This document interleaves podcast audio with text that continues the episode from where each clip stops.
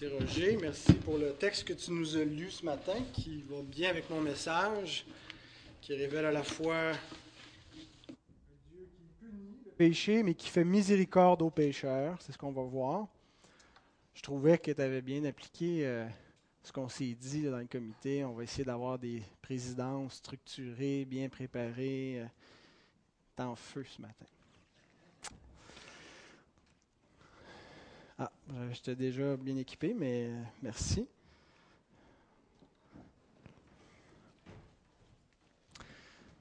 On va euh, faire un mot de prière avant d'ouvrir la parole de notre Seigneur. Notre Dieu, nous sommes tous euh, unis devant toi, désireux de t'entendre. Tu as mis dans nos cœurs la faim pour ta parole, Seigneur. Nous aimons goûter ta parole. Par elle, nous avons connu que tu es bon. Nous, nous nous sommes sustentés à ce lait divin, Seigneur, qui a rempli nos âmes et qui nous nourrit et nous en voulons encore. Nous te prions ce matin que ta parole puisse agir au milieu de nous, qu'elle puisse nous aider à te connaître mieux. On veut penser aussi à notre frère Antoine qui est parti ce matin à Actonville pour faire ce ministère d'enseignement, pour prêcher ta parole. On te prie d'être avec lui et merci pour la joie de pouvoir euh, aider de petites assemblées, Seigneur, qui, ont moins de ressources, qui ont besoin aussi de, cette aide, qu'ils puissent en bénéficier, soit avec lui ce matin pour prêcher ta parole et soit avec nos frères, nos sœurs de cette Église, qu'ils puissent être encouragés, Seigneur. Et merci pour ta grâce qui est au milieu de nous, pour l'assemblée que nous formons. Aide-nous à demeurer unis à mettre en pratique tous tes commandements, tous tes préceptes. Aide-nous à garder jusqu'à la fin tout ce que tu nous as transmis, Seigneur, et que nous puissions vraiment t'honorer, te glorifier, avoir un beau témoignage dans le monde, et Seigneur, euh, être des fidèles serviteurs qui soient trouvés debout et à l'œuvre lorsque le Maître reviendra. Et nous espérons, Seigneur, que ce sera bientôt. Seigneur, gloire à toi. Amen. Alors, vous pouvez ouvrir euh, l'Écriture dans l'Épître aux Hébreux, chapitre 11. La dernière fois, il me semble que c'est un peu fort. Tu juste légèrement. La dernière fois, on a euh, vu euh, l'Exode. donc, Moïse et Israël qui sont sortis de l'Égypte. Et là, l'auteur fait un saut par en avant dans l'histoire de la révélation et il passe complètement par-dessus la période du désert, les 40 années au désert, pour passer euh, à, l'entrée en terre promise. Alors, on ne voit rien du temps de la période au désert, peut-être parce que dans les premiers chapitres de son épître, il a utilisé cet épisode de la vie d'Israël qui caractérisait beaucoup l'incrédulité de l'homme. Hein, quand il montre comment le peuple a été endurci à la parole incrédule euh, et qu'ils sont morts au désert parce qu'ils n'ont pas eu foi.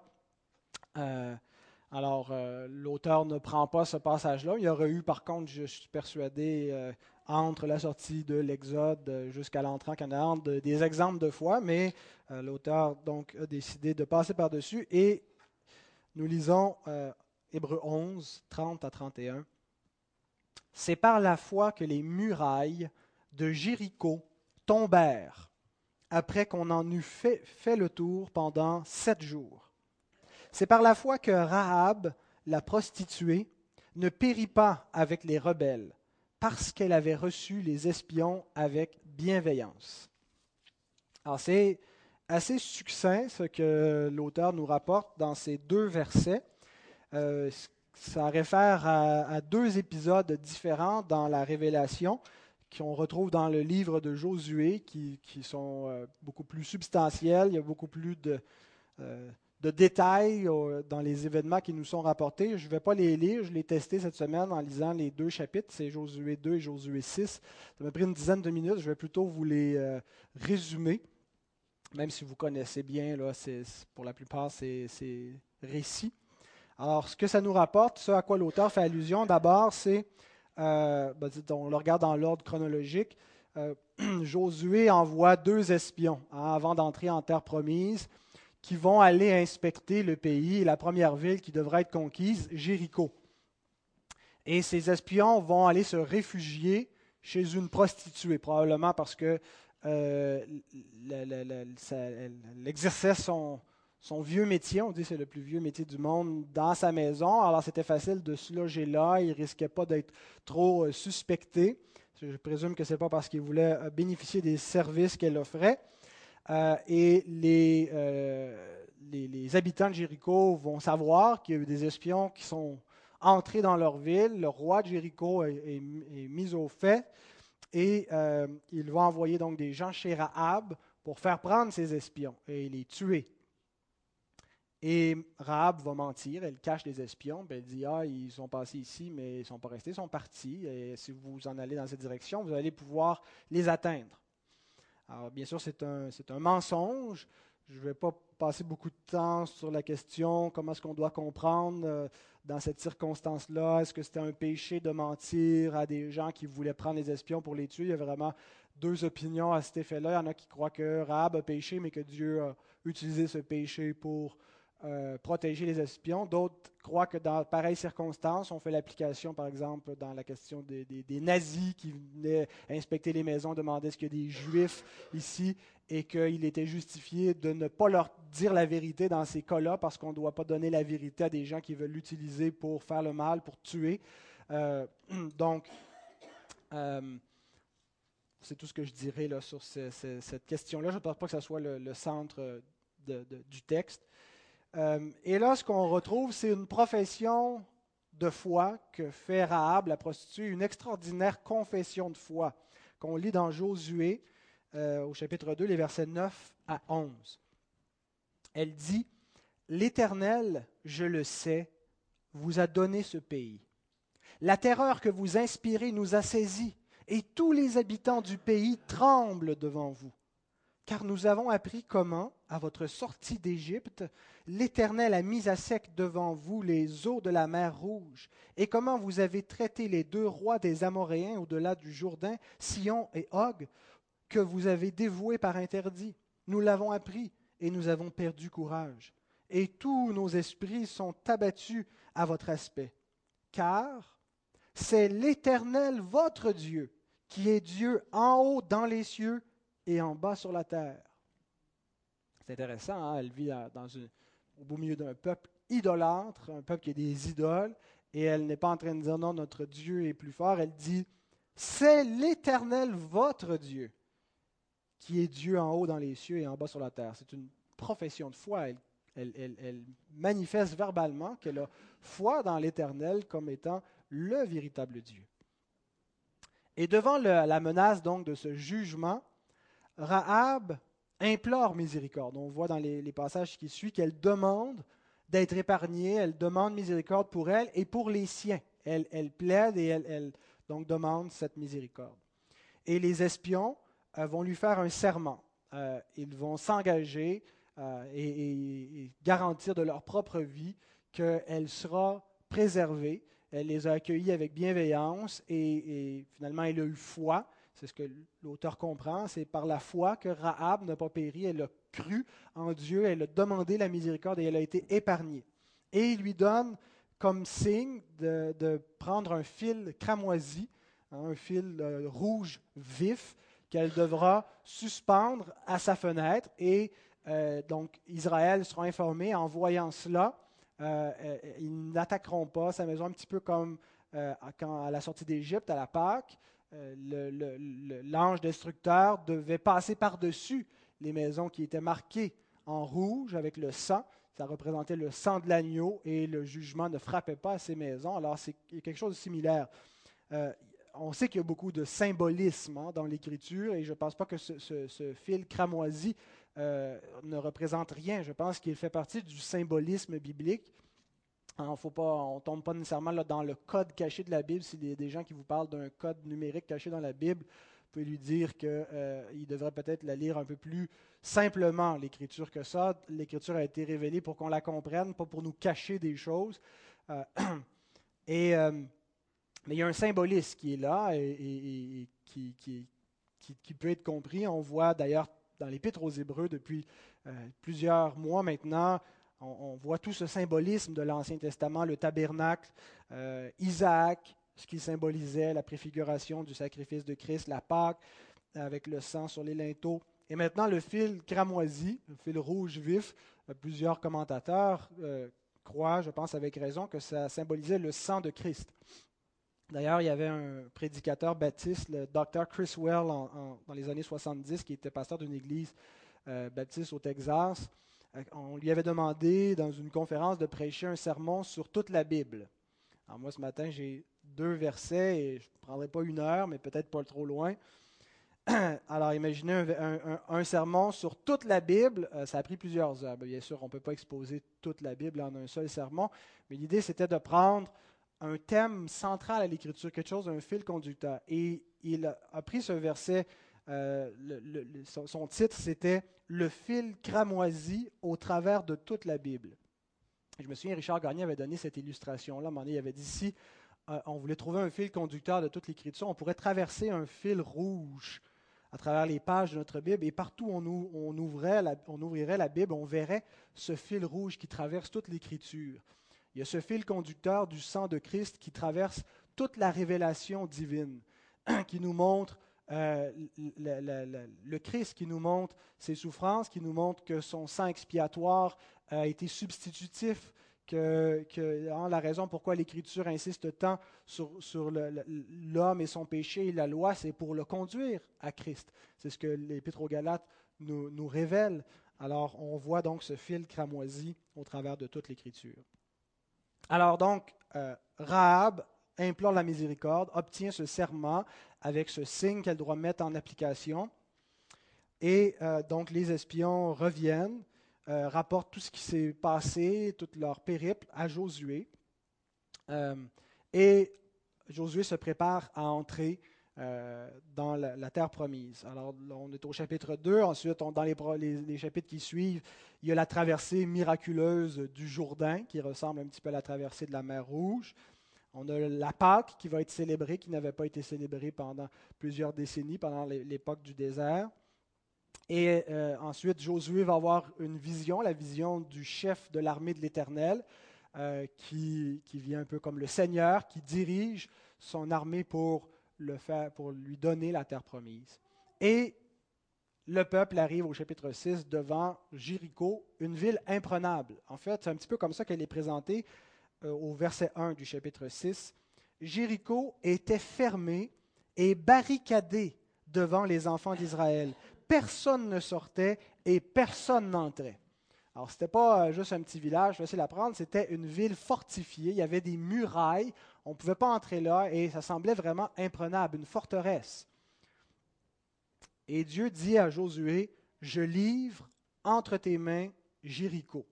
Et là, Dieu lui révèle une tactique militaire un petit peu étrange. Il lui dit, voici comment vous allez la prendre, cette ville il va y avoir sept sacrificateurs qui vont marcher devant l'armée avec des trompettes et avec l'arche de l'alliance et les hommes armés qui suivent derrière. Et vous allez marcher autour de la ville une fois en sonnant de la trompette et les hommes vont demeurer en silence. Et après ça, vous allez retourner dans votre campement. Et vous allez faire ça le lendemain et comme ça durant six jours, une fois par jour. La septième journée, vous allez faire la même chose, mais vous allez faire sept fois le tour. Et la septième fois, quand vous entendrez les trompettes, les hommes vont pousser des cris. Et voici ce qui est arrivé au verset 20. Lorsque le peuple entendit le son de la trompette, il poussa de grands cris, et la muraille s'écroula. Ils ont crié fort. Le peuple monta dans la ville, chacun devant soi, ils s'emparèrent de la ville. Et là, on se transporte quelques milliers d'années plus tard dans la révélation divine, et on a l'auteur de l'Épître aux Hébreux qui réfléchit sur ces événements passés et qui écrit ceci. C'est par la foi que les murailles de Jéricho tombèrent après qu'on en eut fait le tour pendant sept jours. C'est par la foi que Rahab, la prostituée, ne périt pas avec les rebelles parce qu'elle avait reçu les espions avec bienveillance. Sous quel angle doit-on aborder ce texte, le, texte de l'Épître aux Hébreux? Et comme vous savez, quand je, commence à étudier un texte, je, l'examine et je me dis quels seront les points, comment je vais le découper, quelle est l'idée centrale? Et ce qui m'est apparu en étudiant le texte, c'est que je pense que l'auteur veut faire ressortir un contraste entre l'incrédulité des habitants de Jéricho et la foi de Rahab. Et d'ailleurs, c'est mon titre, L'incrédulité de Jéricho et la foi de Rahab. Et euh, ce qui m'incite à aller dans cette direction, c'est en particulier le verset 31. Et je vous le lis dans la version Darby parce qu'il euh, il, euh, traduit un petit peu différemment le mot que Second traduit par rebelle. C'est écrit dans la version Darby Par la foi, Rahab, la prostituée, ne périt pas avec ceux qui n'ont pas cru, ayant reçu les espions en paix.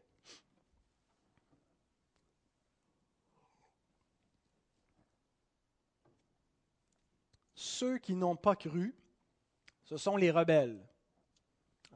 Dans la version Louis II, ceux qui utilisent cette version, ça dit c'est par la foi que Rahab, la prostituée, ne périt pas avec les rebelles. Et Darby nous dit avec ceux qui n'ont pas cru. Et ce n'est pas parce qu'ils avaient deux textes euh, grecs différents qu'ils ont traduit de manière aussi différente euh, le, mot qui était devant eux. En fait, c'est un seul mot.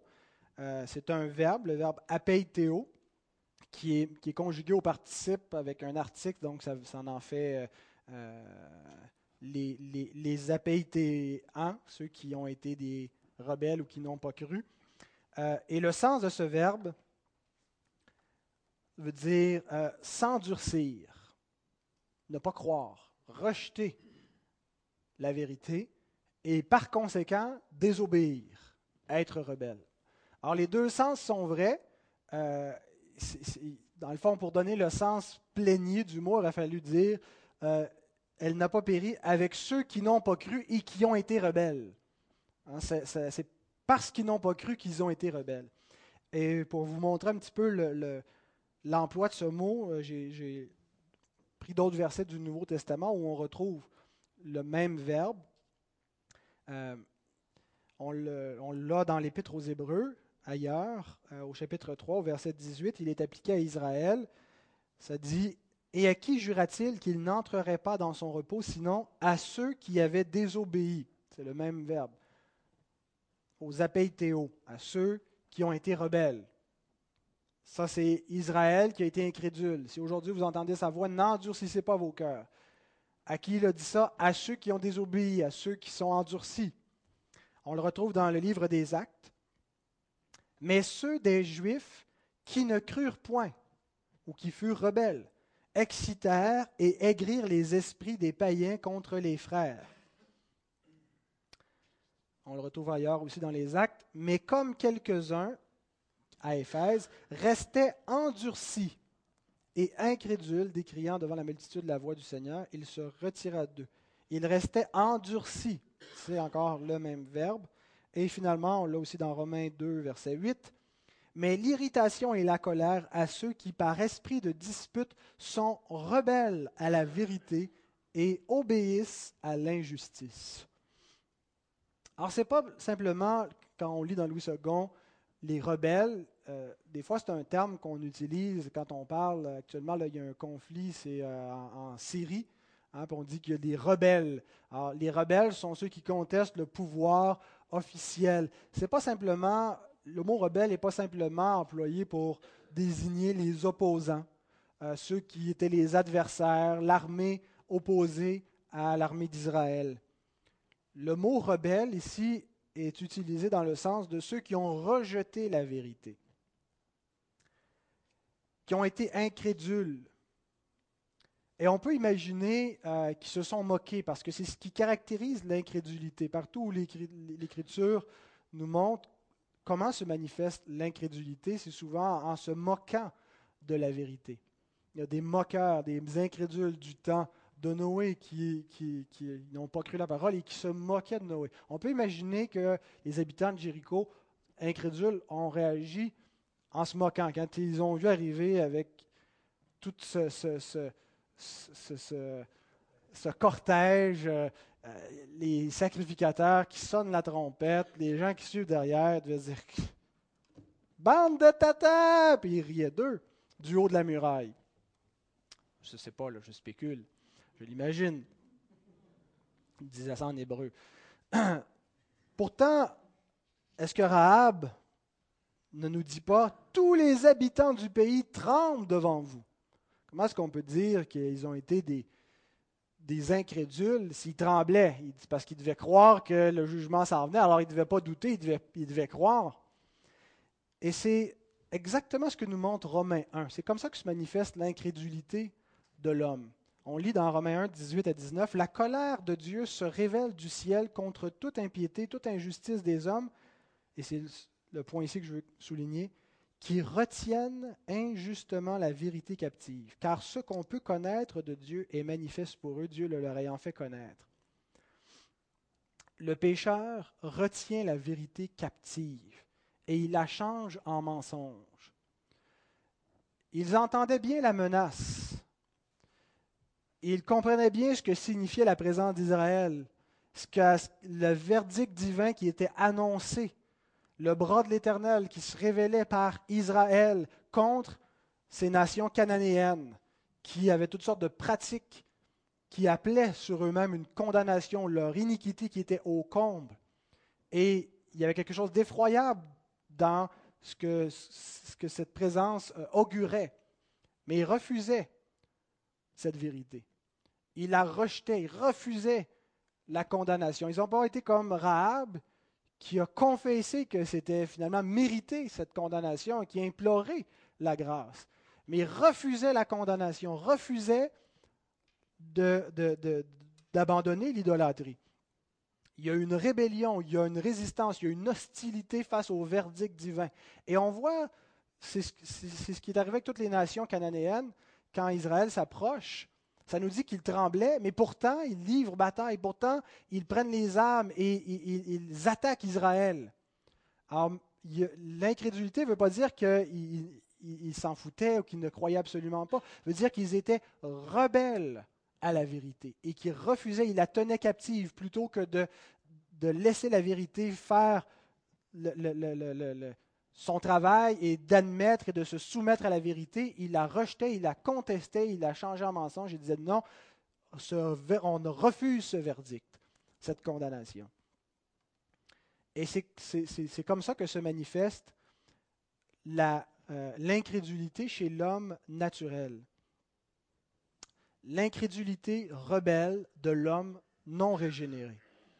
Le mot rebelle convient finalement à tous les pécheurs ceux qui n'ont pas cru. Et représente exactement le contraire. Celle qui a eu la foi, qui au milieu d'une génération perverse et adultère, une, une génération incrédule et rebelle, a cru, a craint Dieu, a confessé Dieu et a imploré la miséricorde de Dieu et a obtenu le salut. Alors les deux prochains points de mon message ce que je veux montrer, c'est comment l'incrédulité et la foi se révèlent. Comment est-ce que ça se manifeste? Quand on regarde les habitants de Jéricho et quand on regarde Rahab? Comment est-ce que leur incrédulité, leur foi respective s'est manifestée? Et deuxièmement, quel a été le sort respectif de chacun? Quel est le sort des incrédules et le sort des croyants? Alors, premier point, comment l'incrédulité et la foi se manifestent?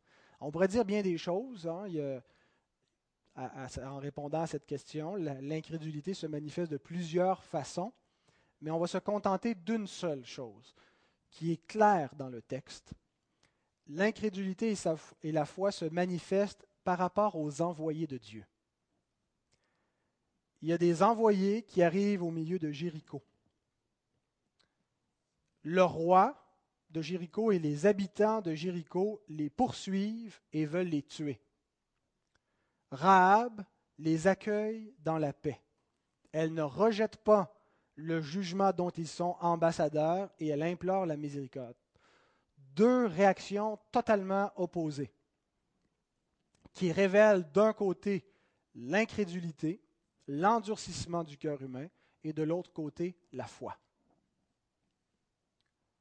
la repentance. Vous vous souvenez, la semaine dernière, on a le dernier point, c'était la question de la mer Rouge. Le passage de la mer Rouge, Israël a passé à sec et les Égyptiens ont été engloutis. Et l'application qu'on a fait ressortir, c'est le double effet de la foi. C'est par la foi qu'ils ont traversé la mer Rouge. Pour eux, sentier de salut, pour les autres, un chemin de destruction. Et on a appliqué ça à Christ qui provoque ces deux effets. Euh, le rocher dans lequel ceux qui croient ne sont point confus et qui est en même temps un rocher de scandale pour les autres qui sont heurtés sur cette pierre d'achoppement. Et que ça avait un, effet pour tous les croyants qui sont l'odeur, la bonne odeur de Jésus-Christ dans le monde, mais qui a un double effet. La même odeur est une odeur de mort pour ceux qui périssent et une odeur de vie qui donne la vie pour ceux qui sont appelés, pour ceux qui croient et qui sont sauvés. Eh bien, c'est exactement ce que nous voyons ici la présence des espions est une odeur de mort pour ceux qui périssent, pour les incrédules, et une odeur de vie pour Rahab qui a la foi. La présence des espions pour la majorité des habitants de Jéricho, c'était une menace de mort. Et c'est ce qu'est l'Évangile, une menace de mort. Parce qu'avant d'être une bonne nouvelle, il y a une mauvaise nouvelle qui accompagne la bonne nouvelle c'est que tous les hommes sont sous la colère de Dieu, sont sous la condamnation en raison du péché. Et la bonne nouvelle vient précisément en réponse à cette mauvaise nouvelle-là. Et si on refuse la mauvaise nouvelle, il n'y a pas de bonne nouvelle qui peut l'accompagner. La bonne nouvelle, c'est qu'en Jésus-Christ, il n'y a plus la colère de Dieu. Il y a la grâce de Dieu parce que Christ a subi la colère à notre place. Or, il y avait une mauvaise nouvelle qu'annonçaient ces espions, c'est la colère de Dieu est sur les habitants de Jéricho. Le jugement de Dieu s'en vient, la condamnation. Mais voici ce que nous dit l'Écriture. Jean 3, 19. La lumière étant venue dans le monde, les hommes ont préféré les ténèbres à la lumière. Pourquoi? Parce que leurs œuvres étaient mauvaises.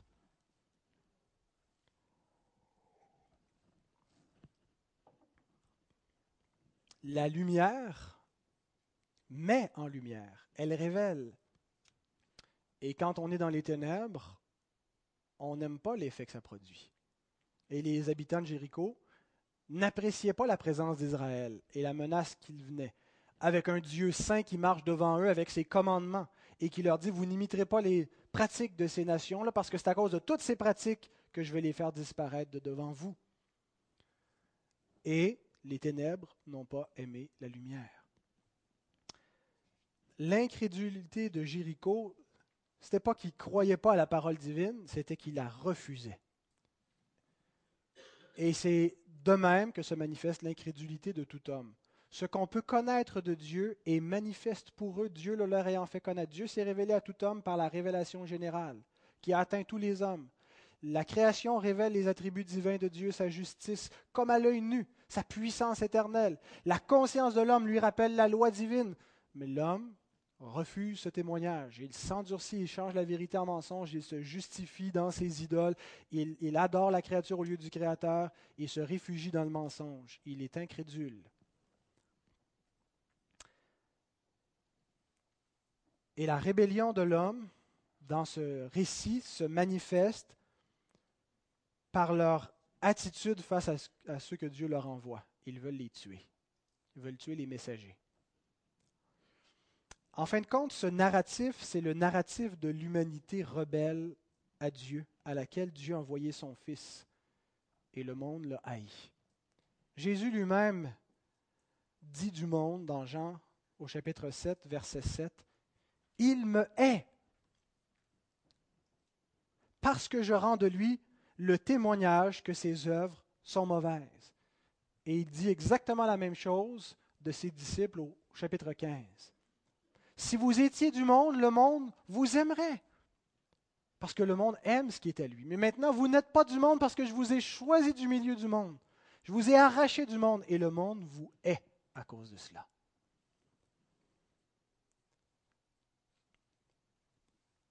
Rahab, de son côté, a cru. Et comment est-ce qu'on sait qu'elle a cru? Bien, parce que comme dans tous les cas, la foi se manifeste par les œuvres. Elle a manifesté sa foi par ses œuvres. Verset 31 nous dit, C'est par la foi que Rahab, la prostituée, ne périt pas avec les rebelles parce qu'elle avait reçu les espions avec bienveillance. Le mot bienveillance, c'est le mot paix. Ei rené en grec. Elle les a reçus dans la paix. Est-ce que ce n'est pas un thème central de l'Évangile? Nous vous exhortons à être réconciliés avec Dieu, à être dans la paix. Elle a reçu les envoyés de Dieu dans la paix. Elle a fait la paix avec eux.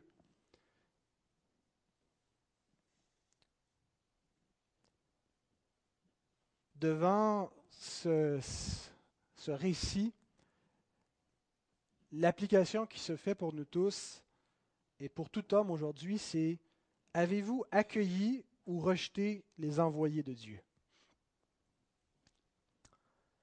Et rejeter les envoyés de Dieu, ça ne veut pas dire nécessairement faire comme les habitants de Jéricho qui sont partis après eux avec des armes pour essayer de les tuer la plupart d'entre nous n'ont pas rencontré cette espèce d'opposition dans le monde. Des gens à qui on a témoigné qui ont voulu nous tuer. Mais ça ne veut pas dire qu'ils ont accueilli notre témoignage d'enfant de Dieu. Jésus dit ceci, c'est un verset vraiment important pour comprendre ce que ça signifie d'accueillir ceux que Dieu envoie. Il dit dans Matthieu 12, verset 30, Celui qui n'est pas avec moi contre moi. Et celui qui n'assemble pas avec moi disperse. Il n'y a pas de neutralité possible. Juste ne pas accueillir les messagers de Dieu, c'est les rejeter. J'imagine qu'il y avait à Jéricho des gens qui n'ont pas fait grand cas de la présence des messagers, qui ont continué à faire leurs besoins, étendre le linge sur la corde, préparer le souper. ils ne les ont pas accueillis. Et selon la parole de Christ, ils étaient contre eux. Celui qui n'est pas avec moi est contre moi, celui qui n'assemble pas avec moi disperse. Il n'y a pas de neutralité possible. Ceux qui sont avec Christ, ceux qui ont accueilli le Christ, sont comme Christ envoyés dans le monde. Comme tu m'envoies, dit Jésus au Père, je les envoie moi aussi dans le monde. Nous sommes tous envoyés nous sommes tous des apôtres dans ce sens-là, des envoyés, des représentants, des ambassadeurs de Christ dans le monde. Et nous devons savoir ceci.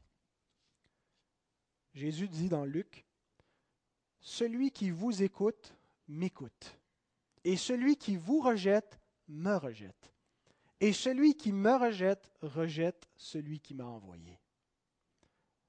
Est-ce que ce n'est pas assez fabuleux. Il n'y a rien de personnel là-dedans, on est juste les représentants de Dieu dans le monde. Il y, a une, il y, a une, énorme responsabilité sur nous. On doit être des représentants fidèles. On ne doit pas altérer la parole de Dieu, représenter un message dont on n'a pas été chargé. On doit conserver fidèlement le message dont nous sommes les ambassadeurs. Mais ça implique une énorme responsabilité sur tous les autres hommes sur tous ceux auprès desquels nous sommes envoyés. Ils ne peuvent pas juste être neutres face à nous. La réponse des hommes, l'attitude du monde face à nous, détermine leur position face à Dieu. Celui qui vous rejette me rejette et celui qui me rejette rejette celui qui m'a envoyé. Accueillir un enfant de Dieu avec le message, parce qu'accueillir un enfant de Dieu, c'est accueillir le message qu'il a, l'évangile qu'il annonce, c'est accueillir Dieu. Rejeter un tel message, rejeter le messager, c'est rejeter Dieu. Et les hommes qui rejettent l'Église du Christ dans le monde ne réalisent pas qu'ils s'opposent à Dieu lui-même. Qu'ils ne sont pas hostiles seulement envers une institution qu'ils jugent étroite, fermée, dure, mais que c'est Dieu lui-même auquel ils s'opposent.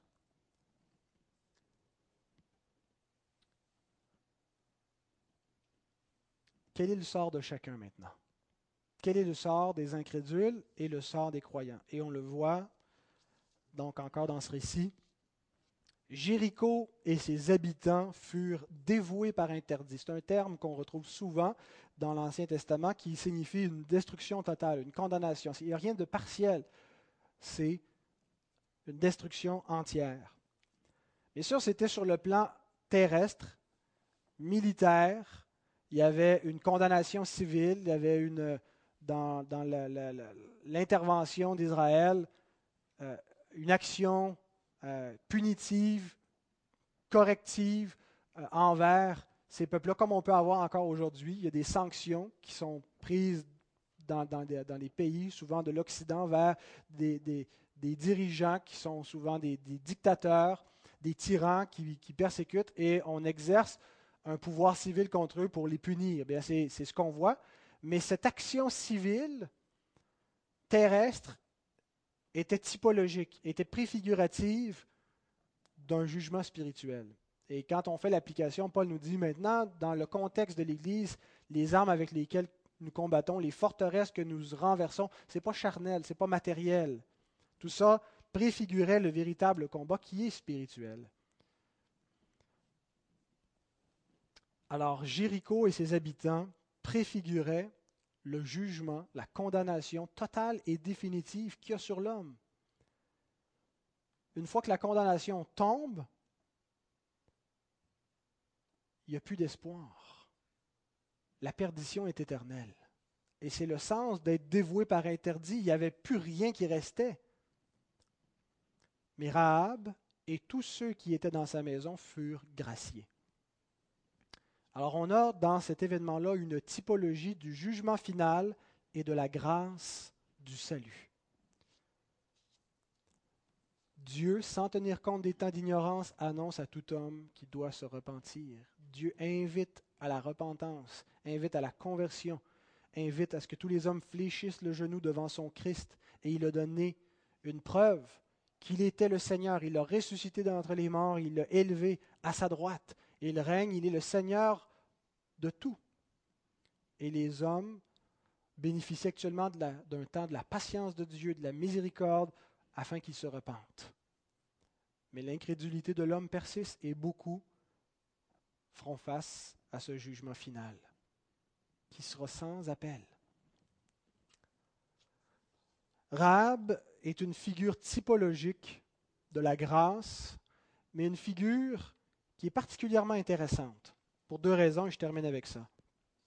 D'abord, elle est appelée Rahab la prostituée. Je ne sais pas si vous avez remarqué, c'est quand même curieux qu'on la nomme par son péché, même après qu'elle ait obtenu miséricorde. Aimeriez-vous ça qu'on vous appelle Roger, le buveur d'alcool? Est-ce que, je sais pas si, avant que tu connaisses le Seigneur, ou Pascal, le fumeux de pote? On n'aime pas se faire désigner par le péché qu'on a pratiqué avant de venir au Seigneur. Et là, elle est appelée Rahab la prostituée. Il quelque chose de vraiment choquant. Hein? il, y a, des termes qu'on pourrait utiliser plus grossiers encore pour faire ressortir que c'est choquant. Rahab, la prostituée. Et d'ailleurs, les, Juifs ont essayé d'adoucir cette désignation-là, parce que c'était comme ça qu'elle était appelée dans les Écritures de l'Ancien Testament et dans les, les Targums, puis les, les écrits des Juifs, on disait que le terme prostituée avait une racine qui venait d'une autre langue et voulait dire une hôtesse. Rahab, l'hôtesse, elle était une hôte, elle recevait, elle avait une, auberge, puis elle, accueillait des gens chez elle. C'était trop disgracieux de l'appeler la prostituée puis de la mettre comme ça dans le peuple de Dieu. Et les chrétiens ont fait la même chose. Ils ont repris dans, les écrits des chrétiens du Moyen Âge cette explication-là. Et d'autres ont dit, Rahab, surnommée la prostituée. On ne pouvait pas affirmer que c'était vraiment le cas. Jean Calvin, dans son commentaire, écrit, Elle est appelée la prostituée afin d'amplifier la grâce de Dieu, afin de souligner le caractère miséricordieux de la grâce de Dieu, de la bonté de Dieu. Pas Rahab la vertueuse, pas Rahab qui a accueilli les gens, c'est pas à cause de ça. Rahab la prostituée, une femme de rien, une femme qui vendait son corps pour, pour, pour vivre, qui avait une vie de débauche. Le royaume de Dieu n'est pas pour ceux qui se croient justes ou pour ceux qui se croient pas si pécheurs que ça. Pécheurs, mais ce que l'Esprit de grâce nous montre lorsqu'il commence à opérer la, la sanctification au-dedans de nous, c'est que nous ne valons pas mieux que ceux que nous méprisons naturellement. Avez-vous déjà côtoyé une prostituée, vu une prostituée? Il n'y a pas si longtemps, euh, j'étais à Saint-Jérôme et, il, y a, une prostituée qui a traversé le, parc au centre-ville. Elle a attiré mon attention par sa démarche, par son allure, et immédiatement je pouvais imaginer le genre de vie qu'elle avait. Et il y a quelque chose de très rebutant, de très repoussant quand on, voit les vies de ces gens-là, on n'a pas envie de s'approcher, on n'a pas envie d'être associé à eux, d'être trouvé en leur présence. On a l'impression qu'ils peuvent nous contaminer, nous salir. C'est notre réaction naturelle de se sentir plus juste, plus noble qu'eux. Mais ce que l'Écriture nous montre, c'est que comme les pharisiens qui croyaient qu'ils n'étaient pas des adultères, la loi de Dieu nous montre que dans notre cœur, il y a cet adultère, il y a ce meurtre, il y a toutes ces choses que nous voyons que les autres commettons, que nous n'avons pas commis avec notre corps physique, mais que nous avons consommées par notre esprit, par nos pensées. Et nous sommes aussi tortueux.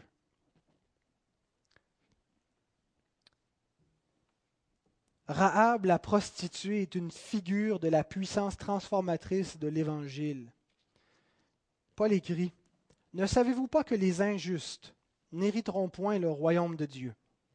Ne vous y trompez pas, ni les impudiques, ni les idolâtres, ni les adultères, ni les efféminés, ni les infâmes, ni les voleurs, ni les cupides, ni les ivrognes, ni les outrageux, ni les ravisseurs, n'hériteront le royaume de Dieu. Et je trouve ça vraiment intéressant qu'il dise ça, il faut le souligner.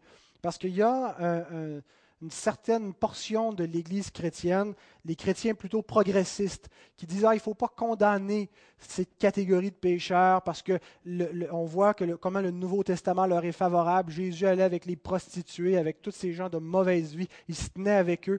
Et le problème, c'est que souvent dans le discours d'une certaine gauche chrétienne, c'est qu'il faut accueillir tous ces, ces, parias, ces marginaux, tels qu'ils sont, sans qu'il y ait aucune transformation comme s'ils sont accueillis tels quels dans leur péché pour ce qu'il est, puis c'est pour ça qu'ils sont valorisés, parce qu'ils sont les exclus de la société et qu'on devrait euh, prioriser ça et donc avoir aucun jugement, jamais condamner le péché, pas condamner la prostitution ou l'homosexualité ou quoi que ce soit et, et être ouvert comme Jésus était ouvert d'esprit.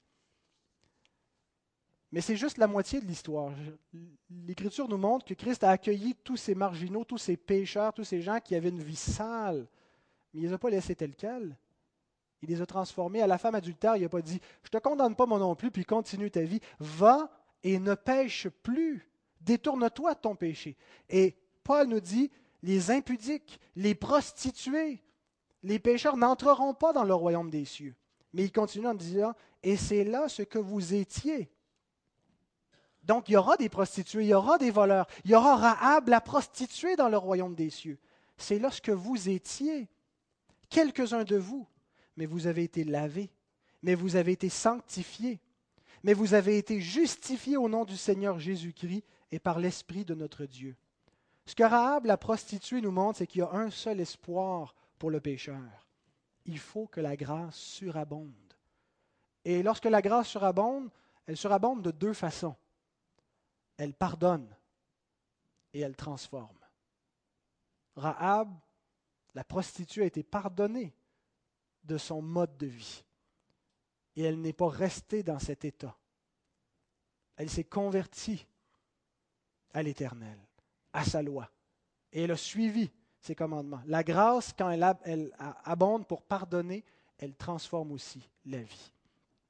Et deuxième point, pourquoi est-ce que Rahab est une figure typologique de la grâce intéressante, c'est parce qu'elle était une étrangère au milieu du peuple de Dieu. Nous lisons dans Josué 6, 25, Josué laissa la vie à Rahab la prostituée, à la maison de son père et à tous ceux qui lui appartenaient. Elle a habité au milieu d'Israël jusqu'à ce jour. Ce n'est pas extraordinaire? Rahab, la prostituée, une étrangère dans un, d'un peuple païen, elle a habité parmi nous jusqu'à ce jour. Et je pense que Rahab annonçait l'entrée massive des païens dans le salut de Dieu. Et c'est un thème central dans le Nouveau Testament, l'entrée des païens dans le plan divin.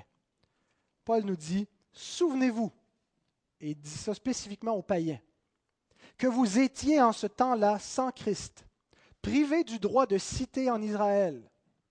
Vous n'aviez pas le droit d'être établi au milieu d'Israël, étrangers aux alliances de la promesse, sans espérance, sans Dieu dans le monde, mais maintenant, en Jésus-Christ, pas dans l'alliance terrestre de l'ancienne alliance, mais en Jésus-Christ, vous qui étiez jadis éloignés, vous avez été rapprochés par le sang de Christ. Comment a-t-on été rapprochés? Par le sang de Christ. Verset 19. Ainsi donc, vous n'êtes plus des étrangers ni des gens du dehors, mais vous êtes concitoyens des saints, gens de la maison de Dieu. Rahab représente les païens qui sont des co-héritiers des Juifs dans le plan de Dieu. Au début du chapitre 11, on a vu que la foi s'inscrit dans une lignée. Hein? Vous vous souvenez de ça? La foi n'est pas quelque chose qui sort ou qui n'a pas de continuité ou de correspondance historique. Il y a une lignée de croyants depuis la création. Nous sommes dans une lignée. Et Rahab est mentionné ailleurs dans le Nouveau Testament. Où? Ça ne sert à rien de regarder sur vos feuillets, je ne l'ai pas mis le verset. Dans l'évangile de Luc, elle est mentionnée à deux autres endroits. Dans Jacques, qu'il l'utilise pour nous dire euh, a été que ses œuvres ont, manifesté qu'elle avait une foi authentique et qu'elle a été donc justifiée. Et dans Matthieu, dans le récit de la Nativité, Matthieu 1, 5 à 6. Salmon, tu peux le mettre par contre, je l'ai mis dans le PowerPoint. Salmon engendra Boaz de Rahab. Boaz engendra Obed de Ruth. Obed engendra Isaïe. Isaïe engendra David. Et je n'ai pas besoin de vous dire pourquoi est-ce que David est important dans cette lignée. Rahab, une prostituée païenne sauvée par grâce, est nommée dans la lignée du Christ, le Fils de Dieu. Est-ce que ce n'est pas glorieusement significatif de la retrouver là? Est-ce que ce n'est pas une bénédiction pour nos âmes de lire ça? Et comment est-ce que tout ça lui est arrivé? Par la foi. Par la foi, Rahab, la prostituée, n'a pas péri avec les rebelles, les incrédules, mais elle a obtenu grâce. Frères et sœurs, ne ressemblons pas aux incrédules de Jéricho, mais à Rahab. Et, comme elle, soyons dans la lignée des croyants avec Christ par la foi. Amen.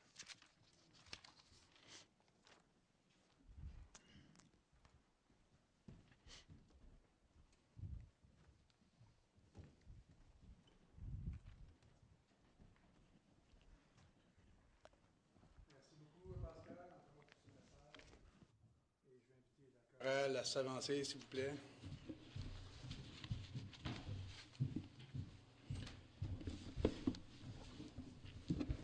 Vous n'allez pas croire que j'étais alcoolique, là.